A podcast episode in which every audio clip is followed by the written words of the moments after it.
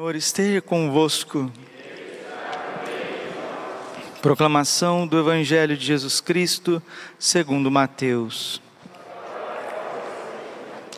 Naquele tempo, disse Jesus aos seus discípulos: Se a vossa justiça não for maior que a justiça dos mestres da lei e dos fariseus, vós não entrareis no reino dos céus. Vós ouvistes o que foi dito aos antigos: Não matarás.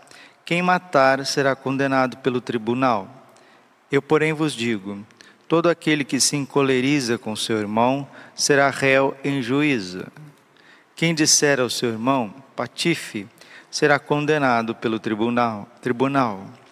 Quem chamar o irmão de tolo será condenado ao fogo do inferno. Portanto, quando tu estiveres levando a tua oferta para o altar e ali te lembrares que teu irmão tem alguma coisa contra ti, Deixa a tua oferta ali diante do altar e vai primeiro reconciliar-te com o teu irmão.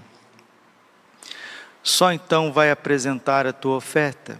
Procura reconciliar-te com o teu adversário enquanto caminha contigo para o tribunal.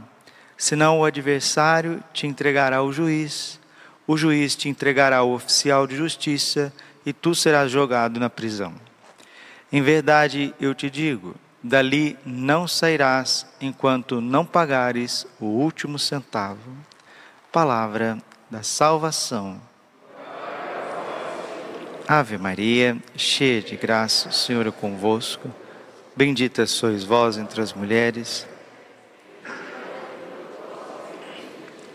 Santa Maria, Mãe de Deus, rogai por nós, pecadores, agora e na hora de nossa morte.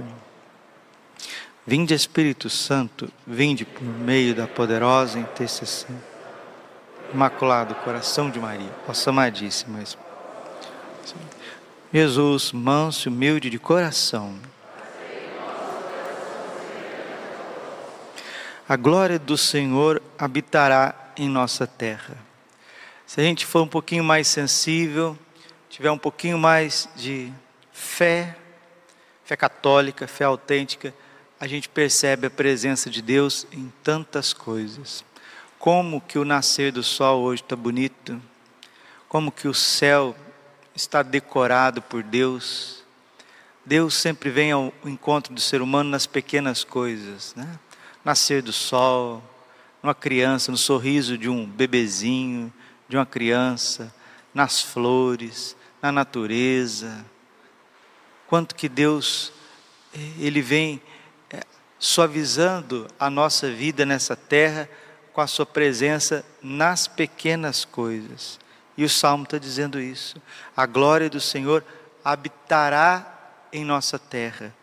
É um verbo no futuro, porque essa glória só está transbordando, transbordando, transbordando. Aí alguém pode dizer: Nossa, mas as coisas estão cada vez mais difíceis. Parece que o mal está cada vez mais altivo. É isso mesmo o joio e o trigo. O joio é altivo, ele cresce mais rápido que o trigo, ele vem sufocando o trigo. E Deus, na sua providência divina, infinita, ele permite que o mal vá se levantando, levantando, levantando, ficando cada vez mais altivo, erguendo a cabeça, esticando o pescoço, para que venha a poda, para que venha a destruição total do mal. E o que que destrói o mal? A glória do Senhor, a presença do Senhor. A palavra exorcizar significa colocar na presença de Deus. Quando tem um padre fazendo um exorcismo, é?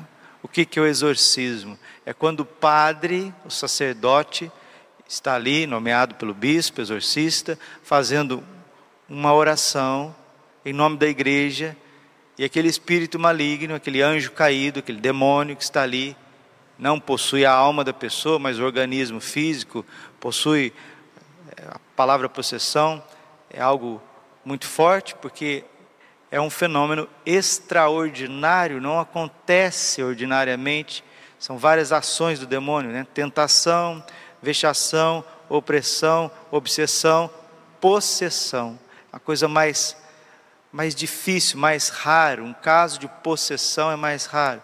O demônio fica inoculado na mente da pessoa, às vezes ataca o estômago, os rins, ataca é, o intestino, né? Então, é local a ação do inimigo no organismo físico de uma pessoa. Aí o padre chega para fazer o exorcismo, que nada mais é que uma oração que a igreja prescreve. Ali naquele momento o sacerdote está colocando o demônio na presença de Deus e ele não suporta a presença de Deus, e aí ele é obrigado a se retirar. A presença de Deus, ela vai inundando a terra.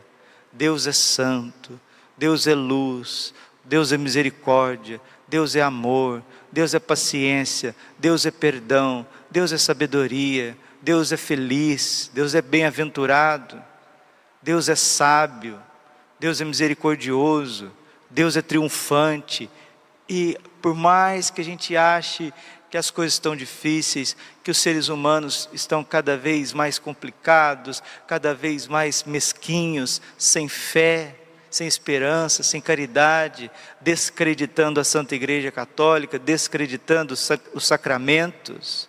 Por mais que a gente veja o joio, a maldade, a desordem, a incoerência, a irresponsabilidade, a injustiça, o pecado, a maldade, por mais que isso esteja gritando aos nossos olhos, a glória do Senhor habitará em sua terra. Quero ouvir o que o Senhor irá falar, é a paz que Ele vai anunciar.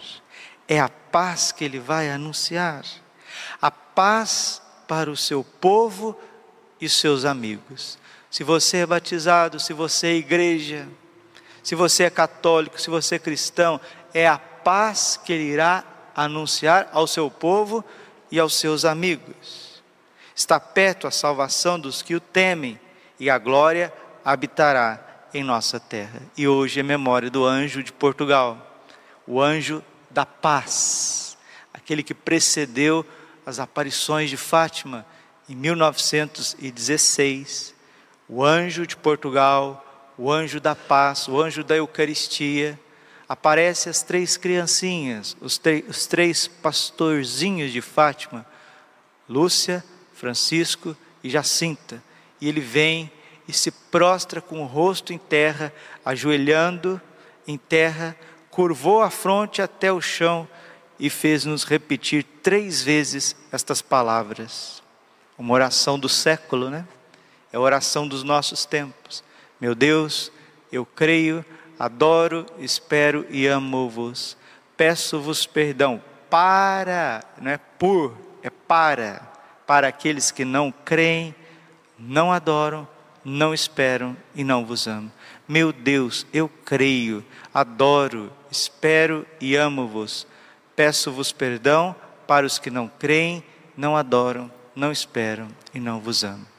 É o anjo da paz e ele traz o divino sacramento, o Santíssimo Sacramento, Eucaristia, e mostra aos pastorzinhos de Fátima, as crianças, e diz: Vejam o corpo e o sangue do vosso Deus, tão horrivelmente ultrajado e maltratado pelos homens.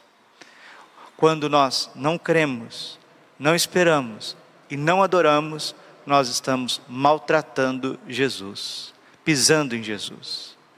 Já falei isso algumas vezes, volto a falar. Um dia você vai ver que você bateu no rosto de Jesus. Um dia você vai ver que você cuspiu no rosto de Jesus. Um dia você vai ver que você arrastou Jesus pelas ruas. Um dia você vai ver que você estava pregando Jesus na cruz, coroando ele de espinhos, escarnecendo dele. Ah, mas eu nunca fiz isso, Padre. Eu acho que eu sou igual Santa Teresinha do Menino Jesus. Eu acho que eu nunca cometi um pecado mortal na minha vida. Ó, oh, parabéns, viu? Santa Teresinha do Menino Jesus, São Luís Gonzaga, algumas almas eleitas, né? Santa Gema Galgani, são almas que nunca cometeram pecados mortais na vida, pecados mortais, nunca cometeram, mas porque eram almas eleitas que Deus preservou. Agora, o restante, a maioria esmagadora das pessoas, quantos pecados mortais você já não cometeu ao longo da sua vida? E você acha que esses pecados mortais são gratuitos? Não aconteceu nada? Não. Nós teríamos que pagar por, por cada um deles. E inclusive os pecados veniais deliberados. E quem pagou essa conta? O Cordeiro. Ele é a expiação pelos nossos pecados. Eu precisava ser esbofeteado. Jesus foi esbofeteado no meu lugar. Eu precisava ser coroado de espinhos por causa da minha soberba. Jesus foi coroado de espinhos no meu lugar. Eu precisava ser flagelado por causa da minha impureza, por causa da minha cobiça. Jesus foi flagelado no meu lugar. Eu precisava ser arrastado pelas ruas por causa dos meus crimes. Quantos aí que mataram pessoas aqui, eu não estou aqui julgando ninguém, porque Jesus morreu pelos pobres pecadores, ele disse para Santa Faustina que aquele que mais pecou na terra é o que mais tem direito à sua misericórdia. Então, quantos homicídios, quantos abortos, quantas pessoas que iam para a forca, iam para a cadeira elétrica e até foram para execução nesse mundo, mas Jesus arrastado, pisado no lugar de cada um deles. Meus irmãos, nós matamos Jesus. Se Ele é o Cordeiro de Deus que tira o pecado do mundo, Ele é o Cordeiro de Deus que tira o pecado do seu coração, do seu, do seu, da sua mente e do seu coração. E o anjo de Portugal, com o Santíssimo Sacramento na mão, ele faz questão de mostrar isso para nós. Em primeira coisa, em primeiro lugar, antes das aparições de Nossa Senhora, vejam o corpo e o sangue do vosso Deus, tão violentamente ultrajado, menosprezado, pisado pelos homens. Meu Deus, eu creio, adoro, espero e amo-vos, peço-vos perdão. Olha o que, que é reparação. Reparação é a espiritualidade dos nossos tempos. Eu creio, adoro, espero e amo-vos. Você faz a sua parte. Dia a dia você faz a sua parte. Dia e noite você faz a sua parte, você busca ser um bom cristão, você busca o caminho da santidade, mas vem a reparação. Peço-vos perdão por aqueles que não creem, não adoram, não esperam, não vos amam. Estou nessa missa, Senhor, não só por mim, mas por aqueles que não creem. Vou comungar, Jesus, não somente por mim, mas por aqueles que não adoram. Senhor, eu vou amar, a hora que eu estiver amando, suportando as dores, as cruzes da vida, estarei suportando e amando heroicamente como um cristão, amando de forma sobrenatural, com uma benevolência divina, por aqueles que são indiferentes e estão descartando as suas missões, as suas vocações. Reparação é um amor ao quadrado. Isso que é reparação. Você faz por você e você faz por toda a humanidade. E foi isso que o anjo de Portugal recordou às crianças.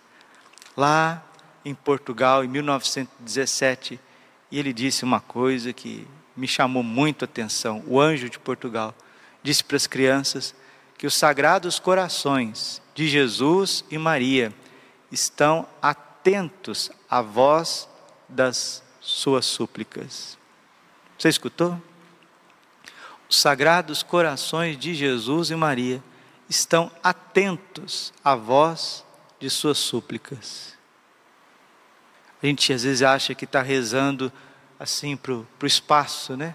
Palavras ao vento, ou que os nossos sentimentos, as nossas lutas do dia a dia, as coisas que a gente vem atravessando a cada segundo, parece que Deus não está vendo, parece que Deus é indiferente e o demônio vem tentar a gente, dizendo que Deus está distante, ou que se Ele ouve, Ele ouve os santos, aqueles que são é, bem bonitinhos, aqueles que, com todo respeito aqui, né, são como Santa Teresinha, São Luís Gonzaga, Santa Gema Galgani, aqueles que são desde pequeno preservados do pecado mortal, como o Padre Pio. Ah, esse sim, esse sim Deus está ouvindo. Mas vocês que estão aqui na igreja, nós que estamos aí espalhados pelas nossas cidades, pelo nosso Brasil, pelo mundo afora, ah, nós somos muito pecadores. As coisas que a gente já fez na vida.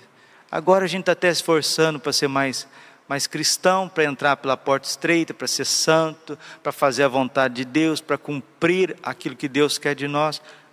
Mil vezes não. Isso é tentação de Satanás. A glória do Senhor habitará em sua terra. É a paz que ele vai anunciar, a paz para o seu povo e os seus amigos. Está perto a salvação dos que o temem. Aqui você não precisa ser um santo de sétima morada ou ser preservado, ter sido preservado de pecados mortais como alguns santos. Não. A salvação está perto dos que o temem e a glória habitará em sua terra. Se você teme o Senhor, o santo anjo de Deus está te dizendo hoje que os sagrados corações de Jesus e Maria estão atentos à voz das nossas súplicas, das nossas preces. Estão atentos. Mas, Padre, eu rezo, rezo, rezo todo dia. Rezo a Deus, venho na missa, comungo. Rezo o terço todo dia, terço da misericórdia, faço um monte de ladainha, Padre. E parece que as coisas lá em casa do mesmo jeito não muda. Aquela fulana que eu rezo por ela, ó, parece que está de mal a pior. E aquele Bertrano lá então, aquele lá nem se fala. E o povo até anda falando aí na rua, né? Que quanto mais reza, sabe? Mais parece assombração.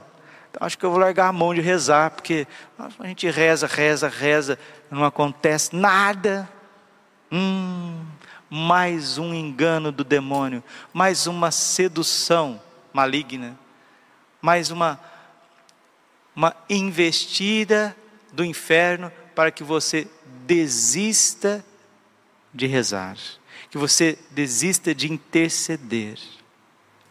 A mensagem de Fátima é uma mensagem de intercessão para o mundo. E não tem uma oração que Deus não colhe na sua misericórdia.